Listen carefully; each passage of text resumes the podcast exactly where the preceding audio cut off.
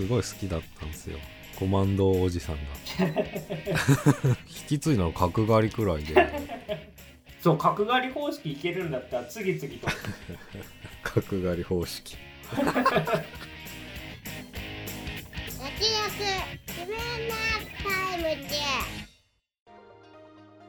どうも慎太郎です。どうも曽我です。この番組は映像業界で働く編集マンとアニメ業界に携わる構成作家が映画について話すラジオです。はい。2023年2回目の収録なんですけども今月はちょっとあんまりピンとくる映画がなかったんで更新頻度低めでお送りしておりますがこの間になんか新作の映画とかご覧になりました？はい、えー、韓国映画の非常宣言を見たんですけど、はい。普通に良かったですね。まあなんていうかまあ迫力映像の迫力すごかったっすね。なんか飛行機乗ってるぐらいの感じとまああと、まあ、ソン・ガンホとイ・ビョンホも出てるし。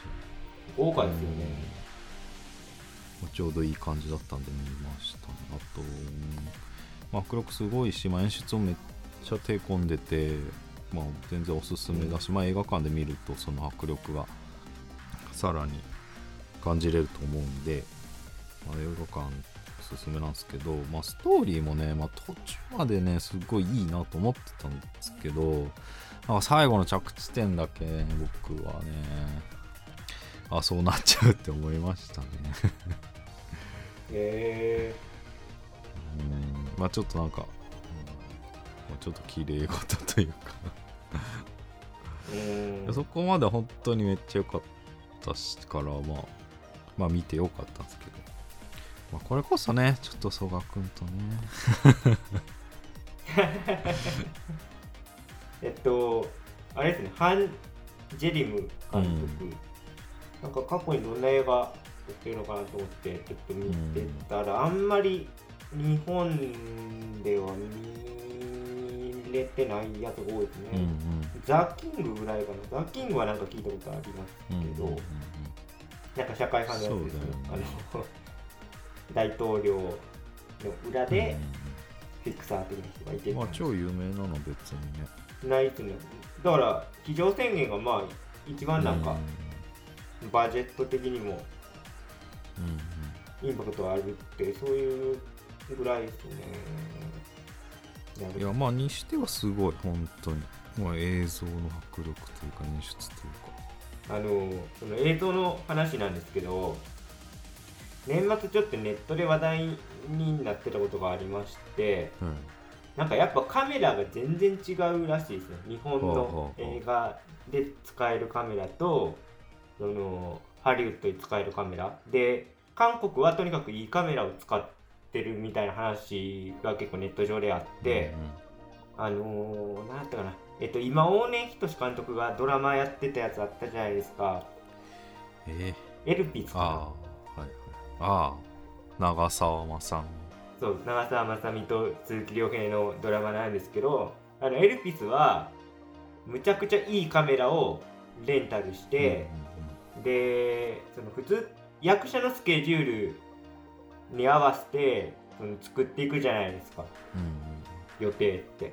けどカメラレンタルできる日合わせでやったらしいですねで後からもう役者 無理やりこう スケジュール作ってっていう。だからそれだけやっぱり高いカメラを使ってるからまあむちゃくちゃ映像的な評判いいですしだからそのね韓国映画やっぱ見るとあすごいなって毎回思うんですけど意外と単純に使ってるカメラが 多分02つぐらい違うんだろうなっていうその邦画とはっていうのはねちょっと年末そういうまあ議論がネット上であってまあシンシンプルにさ 日本邦画界がお金ないんかなって思ってちょっと悲しかったですね。まあまあピンキリだけどなんかまあ、うん。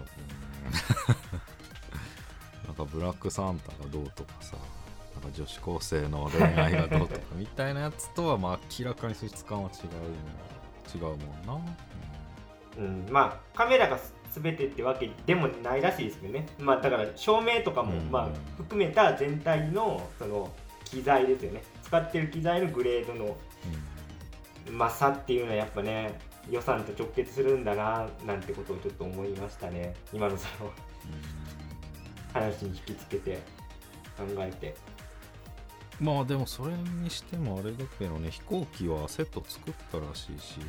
はいはいはい。なんだっけ？そのその飛行機のセットを1回転させたの回転するように作ってるみたいすごいなそれは。なもうしかもそのシーンがやっぱ力入ってるだけあってもうすごいねなんだからウイルステロでウイルスバイオテロのウイルスパニックでもあるし飛行機のそのやっぱ飛んでるから落ちるのか落ちないのかもあるし。うんうんうんあと地上ではソン・ガンホがソン・ガンホはあんまりか 地上ではソン・ガンホがなんか事件を追っててみたいな感じ。泥臭い刑事む っちゃ想像できますよでてか韓国の刑事ってあんま綺麗な人いないよね。みみんなブルゾンかジャージ着てるんでいやでもやっぱそういうとこやと思うんですよね。うーんなんかだって誰やったかな。あのー僕が好きな講談師で神田は伯山っているんですけどあのラーゲリより愛を込めての感想を話しててむちゃくちゃ良かったけどすごい違和感があった、うんうん。あのロシアに抑留されてるのにみんな歯が白すぎるみたいな。こと言ってて。だから多分どこまでこだわれるかでしょ。だってソン・ガンホだって絶対プライベート歯真っ白いはずじゃんけどベリーブローカーとかやるとやっぱこうわざとくすませてるわけじゃないですか。だからそそこまでこうねどこまで役の解像度上げれるかの勝負なのかなとかちょっと思いますけどね。多分そのブルゾンの話も多分美術さんとかが多分ねスタイリストさんとかもついててやってるから。そこの仕事をなんか質なんかな。まあもちろんね日本の映画もスタイリストさんについていると思いますけど。まあなんか社会風俗みたいなものが直結してて、まあ、今回の場合はね非常選挙の場合は。うんまあ、ていうかまあその社会派の韓国映画っていうのはやっぱ直結するリアルと直結してるっていうところがまあ評価ポイントで、まあ日本映画はまあどうなのかなっていうのはまあ一つのね要点ではありますよね。なるほど。はい。はい。はいじゃあそんなところで。さあ今回はですねえっ、と本来は去年の12月にやれたら最高だったんですけどまあとてもあの年末の忙しさではできなかった、えー鏡の古城を復習していきたいと思います、はいじゃああらすじをお願いしますえー、と公式のサイトから引用でいきたいと思います。学校での居場所をなくし、部屋に閉じこもっていた中学生心。ある日突然、部屋の鏡が光り出し、吸い込まれるように中へ入ると、そこには、おとぎ話で出てくるようなお城と、見ず知らずの中学生6人がいた。さらに、狼様と呼ばれる狼のお面をかぶった女の子が現れ城に隠された鍵を見つければどんな願いでも叶えてやろうと告げる。という内容です。では、えー投票の方に参りたいんですけども、えー、と私曽我はですねもう今回むちゃくちゃ良くて、えー原敬一完全復活でもういいんじゃないかと。も うネットのうるさ方ももうバースデーワンダーランドのこと忘れようっていうことですよね。この映画が、こえー2023年初めて見た一本だったんですけどいやー泣けましたね。泣いちゃいましたね。久しぶりかもしれない。あそこまで泣いてしまったの。すごい良かったですね、まあ、原井圭一監督やっぱうまいなと思うのはなんていうんですかね。これ結構まあ、まあ、ある仕掛けはあるんですけど中学生が主人公っていうこともあってインタビューとかではまあ子供向けで子供に向けて作ってますみたいなこと言ってるんですけどもう完全に子供向けなのにおじさんおばさんが泣いちゃうっていうのはね大人帝国と 同じだなと思って、今回あの原作ありまして本屋大賞受賞作でつだから辻村美月さんなんですよね原作は。っていうのもあってまあ2022年は派遣アニメも確かね派遣アニメも映画化してましたね2022年。で鏡の古城も一応2022年公開なんでうん。すごいね。辻村先生映画化のアタリードしちゃったんだななんてこともちょっと思いましたけど、まあ、ちょっと原作は残念ながら読めてないんですけど、まあ、どの程度映画化にあたって改変したのかまあわかんないですけど、まあ、とにかくですね狼様はなんか僕はすごい良かったですね。芦田愛菜さんむちゃくちゃいい芝居するなと、まあ、昔から女優としてすごい人になるだろうなって思ってたんですけどなんかもうここに来て声優としてもまあ一流だなと思ってそれ恐ろしいですよね。あの最後、まあ、今まではずっと狼様的な子役やってて、まあ、後半ね実はまあある登場人物のお姉ちゃんだっていうのが分かった後のこう一言ねお姉ちゃんに戻って言うセリフがあるんですけどそこの演じ分けもむちゃくちゃ良かったですしまあ役への理解がめっちゃ深いなと思いましたね。まあそういうとしてはこんなところで家家があんまり 喋ることないな。っていうあんま内容のあれこまあと言いな別がらにその伸ばす必要ない。だ何の脅迫観 えっと慎太郎さんはいかがだったですか、念うん。まあまあ普通にまあいいか。まあウェルメイドな感じでいいかなとは思いましたけど。なんか まあなんていうか。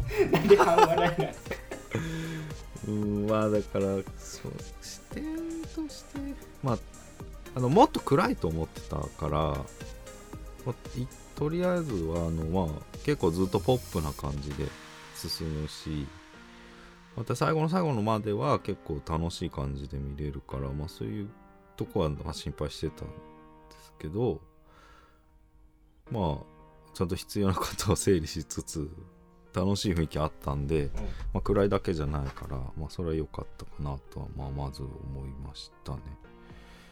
で、だからいろいろたくさん、どんな、結構たくさんの年齢層の人も見れるし、老若男女関係なく見れる、まあ、裾野の広さもあるなと思いましたね。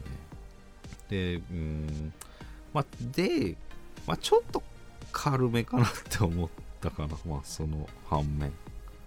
まあ、同じ同じっていうかもちろんたくさんの人に見られるっていうことはまあそういうことであるんだけどと、まあ、内容的には、あ、とでも原敬一監督に関してもでもなんか今回は結構職業監督に徹したって自分でなんか言ってるんで、まあ、結構原作準拠、まあ多分中ほあの改編っていうのはほとんどなくてまあ、演出で見せていく感じ。はもちろん原健一監督の手話なんだけど、まあ、ストーリーはやっぱり元の物語。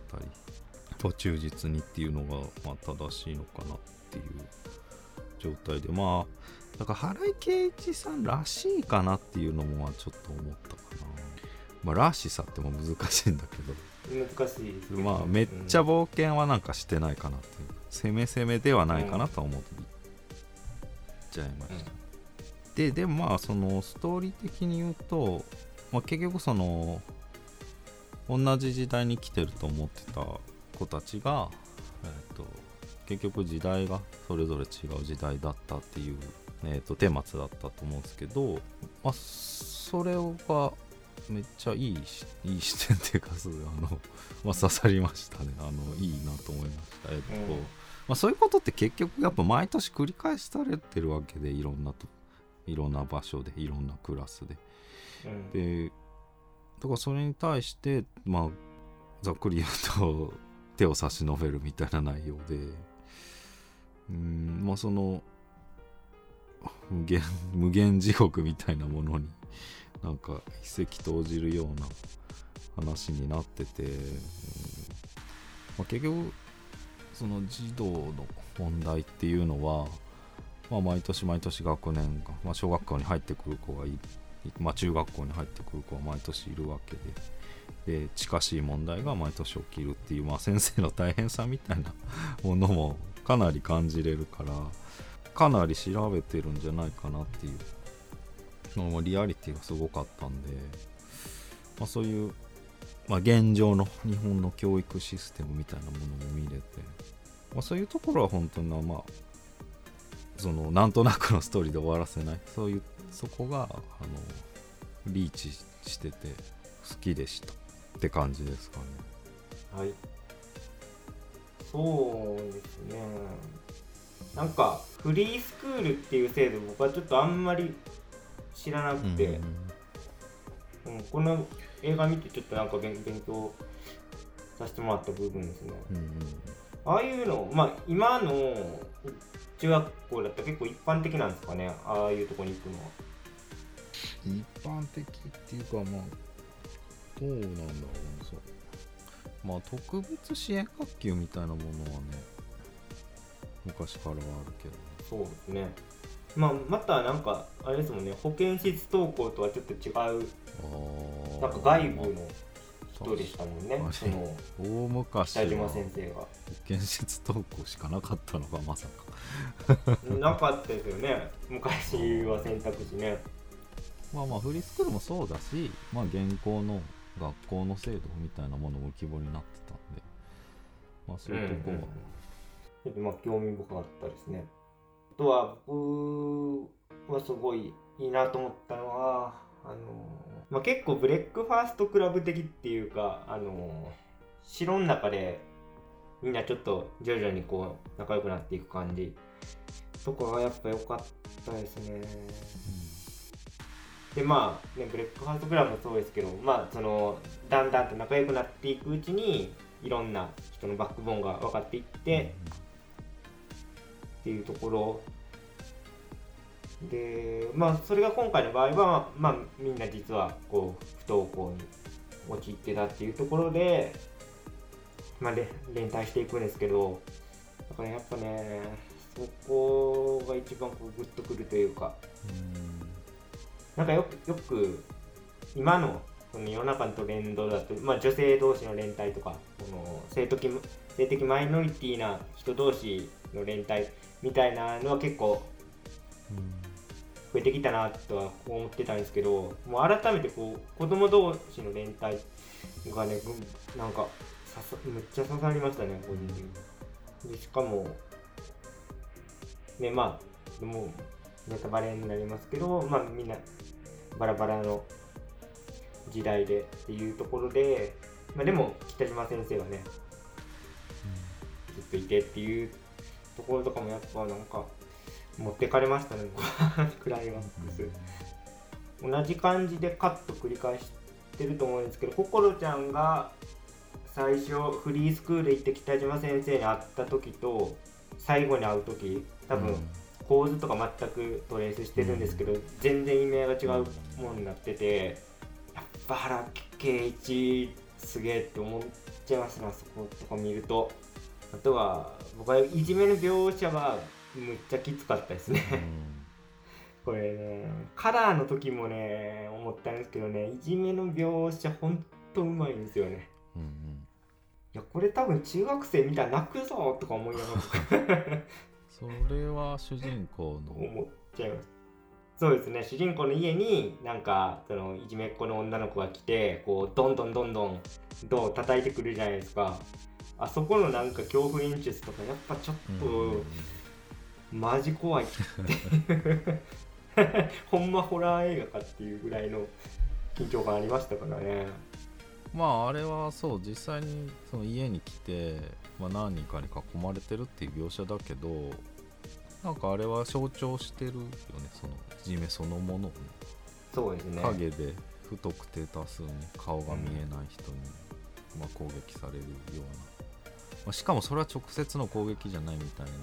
まあ学校でのいじめのメタファーになってるよね拡大解釈とかやってますね。しかもなんか立ち悪いのはそのまあいじめっ子のあの女の子はちょっと違うかもしれないですけど他の取り巻きの子とかは結構善意でやってるじゃない。ですか、心ちゃんが多分あね悪いことしてっていうか、まあ、まあ勝手に心は好きになられただけなんですけど彼氏に。と善意で突進してくる人間の怖さみたいな。うんそうだよね。いやなんかすね描き方としてすごいなと思って。それはちょっと心もね学校行けなくなるよなとか思って感情移入むっちゃしちゃいましたねそこは。まあ声が大きいだけの人間をね正しいと思い込んじゃうっていうかね。特にでも学校だとね人間関係が固定化されてしまうからやっぱ逃げ場なくなっちゃうんですよね。まあだからあのこ古城のパートがねすごいいいんですけど解放されてそういうとこから。まあだからクラスいらない説はね結構出てるよね。一時期からね。アメリカってクラスあるんかな？アメリカなんかない？なんか中あもう小からかな。まあもう授業だよね基準が。この授業と出るっていうシステム、なんか向こうのそのティーン向けのドラマとか見るとみんなそのうんうん。ロッカーそうだよね。廊下でバチバチやってるよね。そうそうそう。だから教室じゃないんですよね。そう。だから延々続くっていう心配はないんじゃない？いじめうんうんうん。場所変えれるっていう逃げはあるそうですね。まあなんか一長一短あるとは思いますけどそのいじめのできやすい構造できにくい構造で言うとねそれだけで言うとまあ、ね。まあ、そっちの方がまだいいのかななんて思いますけど。あとはまあ今回そのでかい仕掛けとしてはまあみんなバラバラ。まあでもこれまあ脚本まあうん。さすがにでもみんなそのバラバラの時代が来てるってことは明らかになるんですけど、なんかまあ23日過ごしたら分かるやろってちょっと思っちゃいますけどね。あ いやなんかそのあの何だったかな。高山みなみさんがやってた政宗かな。ちょっと名前忘れちゃいましたけど。ーコナン君もサムネだね。政宗か。政宗がなんかゲームやってて。なんかそれで気づくやんってちょっと思っちゃったけどまあっていう。まあそこはもう僕は全然全体的に感動してしまったんで気にはもはやなってないんですけど。まああれはのあの男の子はだいぶ未来の方なんだよね。政宗がそうですね。隣にいてそのゲーム面白そうだなみたいな。だから最初なんだっけ？将棋やってた子か。が気づける気づくかまってことだよね後にまあゲームクリエイターになるっぽいですけどあのさあのまあの後にゲームクリエイターになる人の時代にあのレベルの携帯ゲームはないでしょ確実に。うん。ああでも政宗はでもどれくらいだ？政宗結構未来なんじゃないですか。でもそのゲームクリエイターになるのがい一番一古いでしょ。ああそうか。そっちが古いまあそうだね。あの世代やったらもう白黒のゲームボーイか まあゲームボーイカラーあっても それは全然違うわけだから政宗君が持ってるやつのクオリティとは。あれだ。スバスバルだ。スバル、ね。あ、スバルね。あだから将棋ばっかりやってたから あんま知らないことなのかな。そんなことありえるかってちょっと思っちゃうけどな、いやまあか。アナログゲーム派なんでデジタルはちょっと全く知らないから。まあしかも不登校だし。あでもさすがにし テレビとかは見るでしょうっていう。ちょっと整理するとスバルが多分一番年代的に古くて次秋かな。でこ心とあれだリオンだ、うん。いやスバルが一番古くて次秋でで心リオンがあってで次に政宗であとピアノやってた風花ちゃんと小太りの嬉野くんが未来ですね、っていう順番だ。なんでまあそそこのちょっとね そのトリックというか大仕掛けは無理あるんちゃうかな。ちょっと見終わった後に。うん、うん、あと心とスバルが同じ時代ってのもね。俺もこれもうちょっと うん。なんか法則ねじ曲がってないかと思って。結果オーライすぎてね。ね。そんなミラクルあるっていう。まあ狼様は結局まあリオンのお姉ちゃんだからまあそういうなんか再会したのかなっていうのはまあね あるのかもしれないですじゃあ何でもできんじゃんそれ、そうなっちゃうんだよな、まあ、しかもあとそれにつなげてと、まあ、記憶も消えるっつってたけど、まあ、消えてないよね。まあどの程度残ってるのかちょっと分かんなかったけどこころこころちゃんはでもなんかまあでも同じぐらいかリオン君もまあ心は分かんないんででもリオンは確実分かってる、まあ確実にね半待ってたからね。うんまあ誰かは分かっぐらいは確実に分かってる、まあ、あと秋は全く消えてないわけでしょ？あの感じだと先生なんてさそうなんですよね。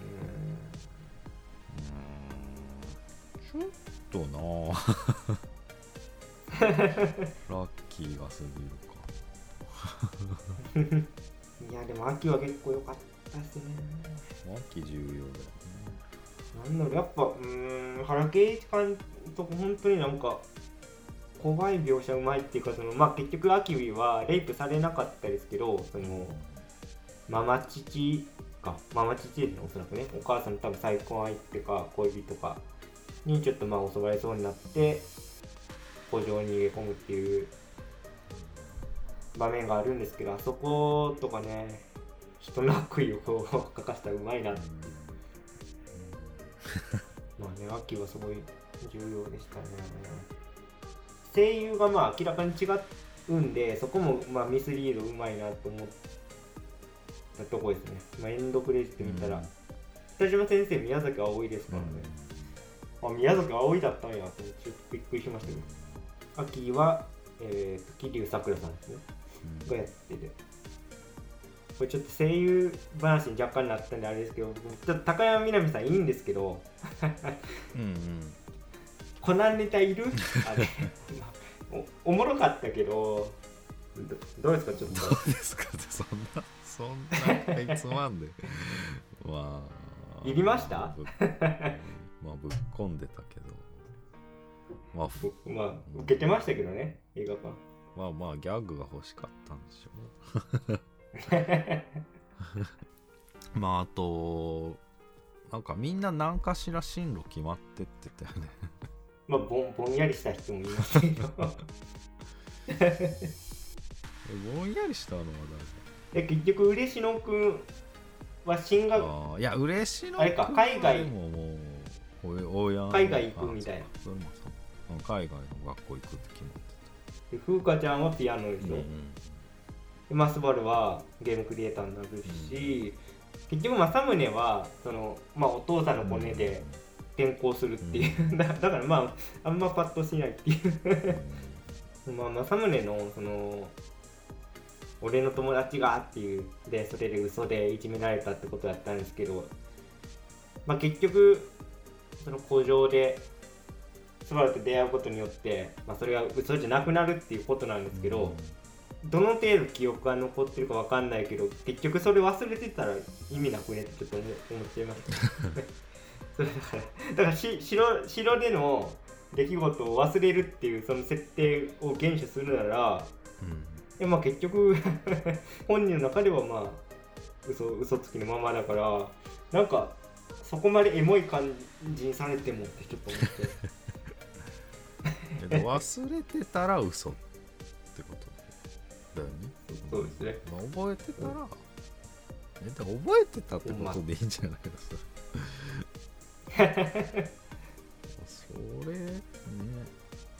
じゃああのやりとり何だったんだよ問題になっちゃうけどね。そうそうそうそ のリスクの管理はどうなってうんそうなんですよねたあとさエンディングでさそのえ名前流れて真っ暗で名前流れてはなんか心のシーンがな来るんだっけ、あそうですねそうですね。ああのエピローグ？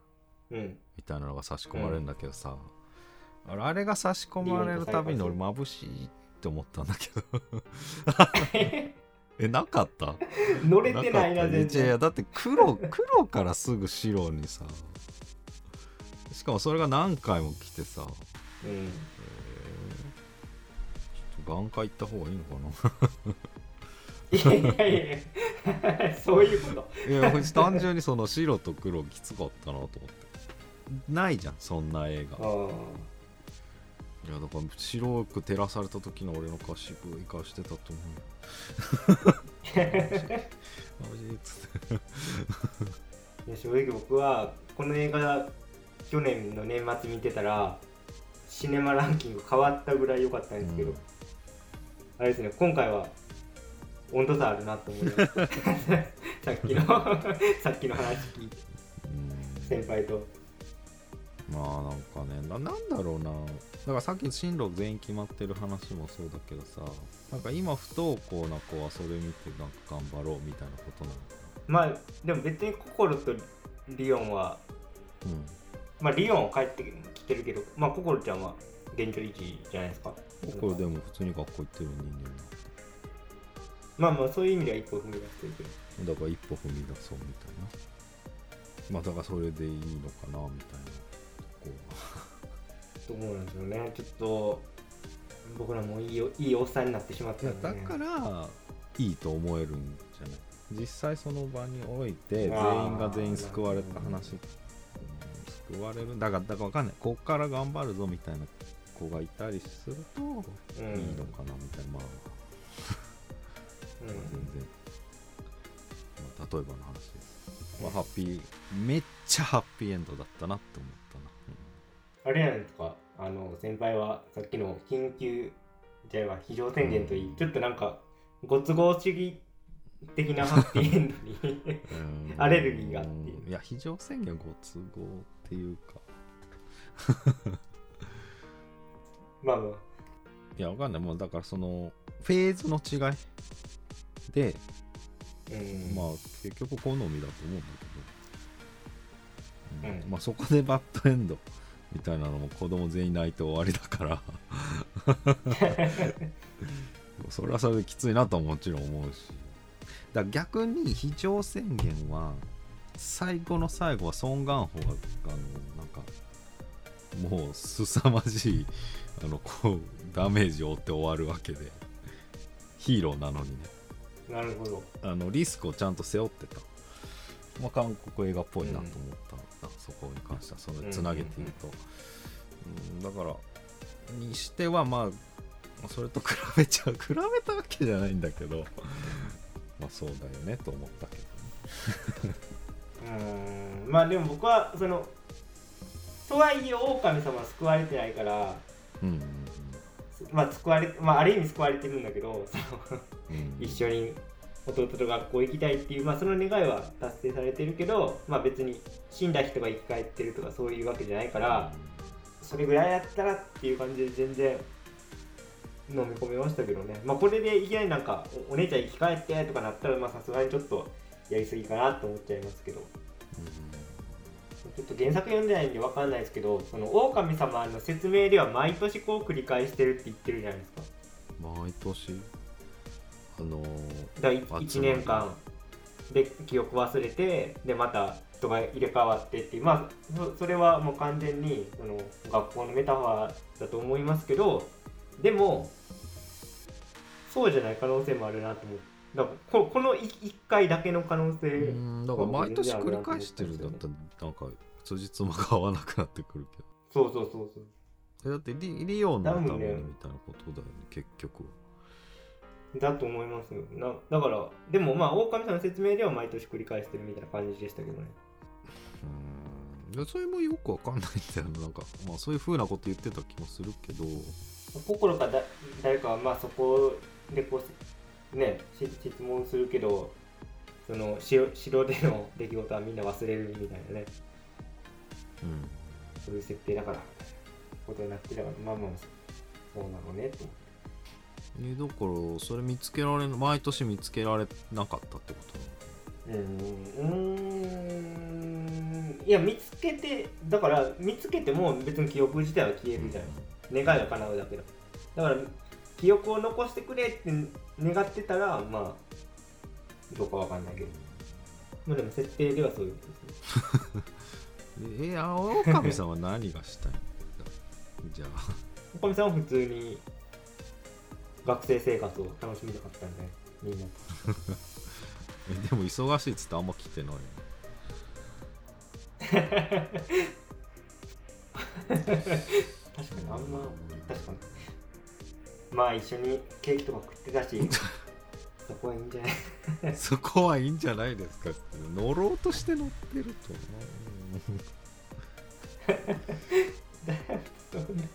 まあ確かに。ねまあ確かになんであんまけえへんのかなと思ったけどでもあれですよ。描かれてないだけでずっと見守ってはいたでしょ。狼様。うん。もう狼さんは見守りたい見守りたい。だからもうあれですよ。その日常系アニメの 登場人物にはなりたくないんだと。日常系アニメの教室の壁になって 見守っていたいんだ日常系キャラクターたちの。お仮面をかぶった狼様は日常を守りたいっていうラノベだ。うんいやまあだからそう考えるとやっぱ一回限りが整合性取れるけどな。うんなのかなってちょっと思いましたね。まあわかんないですけどね。原作読んだらまたなんか狼様のその目的みたいなとこ説明されてるのかもしれない。いや。まあ、でも間違いないのはその心に傷を抱えてしまった中学生たちのその逃げ場にはなってたからね確実に。いやなんかそういう目的もあるんじゃないですかその自分が学生生活体追体験したいっていう以外にもなんかまあありそうですけどね。で生きて NPO 法人とかやってもらった方がよかった。ね でも確かにねあのねやっぱ80年代やっぱ90年代から不登校ってやっぱ激増してるってデータはあるっぽいね。うん。うんなるほど。でフリースクールへのだ不登校の理解が広まってから2010年やっぱそうですよね。僕らが中学生ぐらいの時ってまだまだねそういうとこは整備されてなかったですからね。代だから今はどうなんだろうな。フリースクール行けば義務教育履修したことになるのか。どうなんでしょうね。確かに。とかそういうとところですよね今回。そういう題材は使ってうんえー日数が出席として参入可能とされ進級や卒業権にも可能となる。まあなるほど。中学校高校。まあいろいろ小中高でいろいろ違いはあるかもしれないけどまあできそうですね。うんえーだからその古城自体がフリースクールみたいなことっていうことでいいのかまあそうとそう捉えてましたけどね。うん。広い意味で。なまあそのそうじゃないと松実まも合わないししかもてかでもね古城がフリースクールになりつつ実際の世界でフリースクール行ってるからなんかややこしいなみたいなこともある。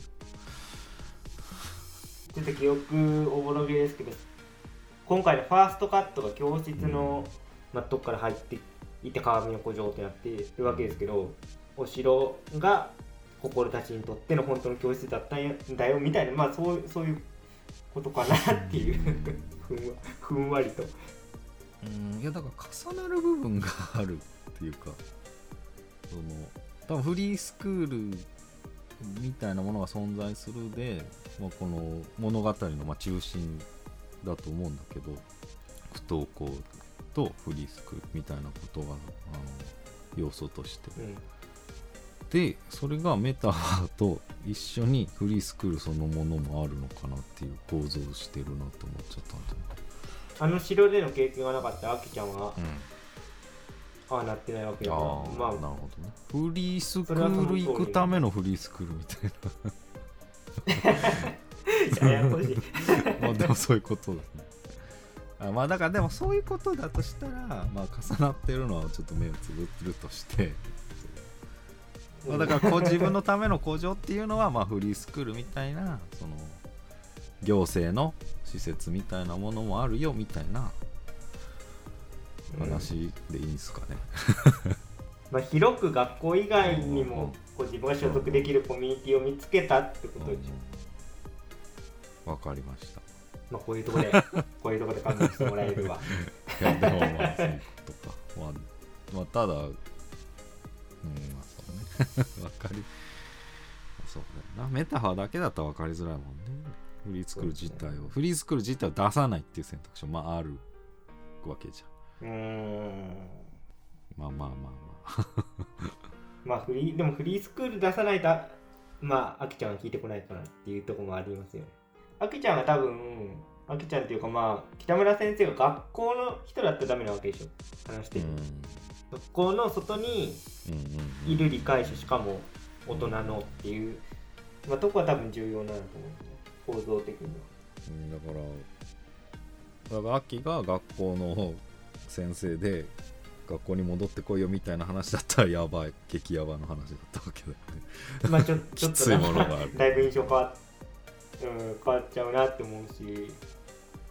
まあでも秋は結構学校にも出入りしてるっていうなんか、まあ、ちょうどいいところにいたり したなとも思ったけどたまたま先生に会いに来てたたもうそのフリースクールの先生になってる状態だけどね。まあ実利も兼ねてるっていう物語なんですねなるほどまとめサイト的な 物語だけで終わってもねフリースクールに。まあだから学校以外のコミュニティがあるってことにね自分で探すってのは難しいよね。うーんそうでしょうね。ちょっと今回お心のお父さん出てこなかったですけどまあおお母さんもねいいお母さんで よかったなっていう。でもねお母さんだから、まあ、お母さんがいい分担任がクソすぎるっていう。いやーイケメン先生ダメだったな。イケメン先生バカだったな。イケメン先生で、まあ、いいいいキャラでしたけどねすごいいいキャラって何？どういうこいいキャラですよ。もうダメな感じで。しかもあれでしょオリラジの人がやってるでしょ。やってたで確か。いやもうぴったりでしょ。軽薄な感じが。あそういや別に藤森さんは軽薄って言ってるんだけどそういうそういう演技がうん。ハマってたなということですね。まあちょっと僕の中で原監督株が近年落ちてきてたんで もう今回で鼻を高くしてまた新作待てるなと。うーん。いや脚本やってほしいよね。うーん。うん。あ そうでもなかっうーん。た アニメーション技術の方で僕採僕は用して僕は職もう。演出で採用して職人モードでもええかなっていう。オリジナルってやってくださいよ。だってうーんばじゃあカッパの空がじゃあよかったかって言われたらまあ全然いい映画ですよ。いい映画ですしあれまあめっちゃ戻る。まあでもカッパの空あれちゃいましたわ。カッパの空原作ありますね。まあやっぱ僕は職人職人タイプもう一本見たいなっていうその演出手腕に。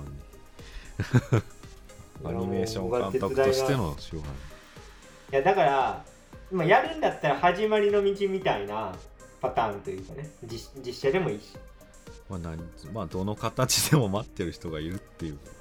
未未来が開けたところで。大丈夫ですかね？はい。まあでも挑戦は続けてるってことですよねまあそうですね。まあ確かにバースデーワンダーランドはめっちゃ挑戦してた。ロシアの作家さん呼んできてキャラデザとか。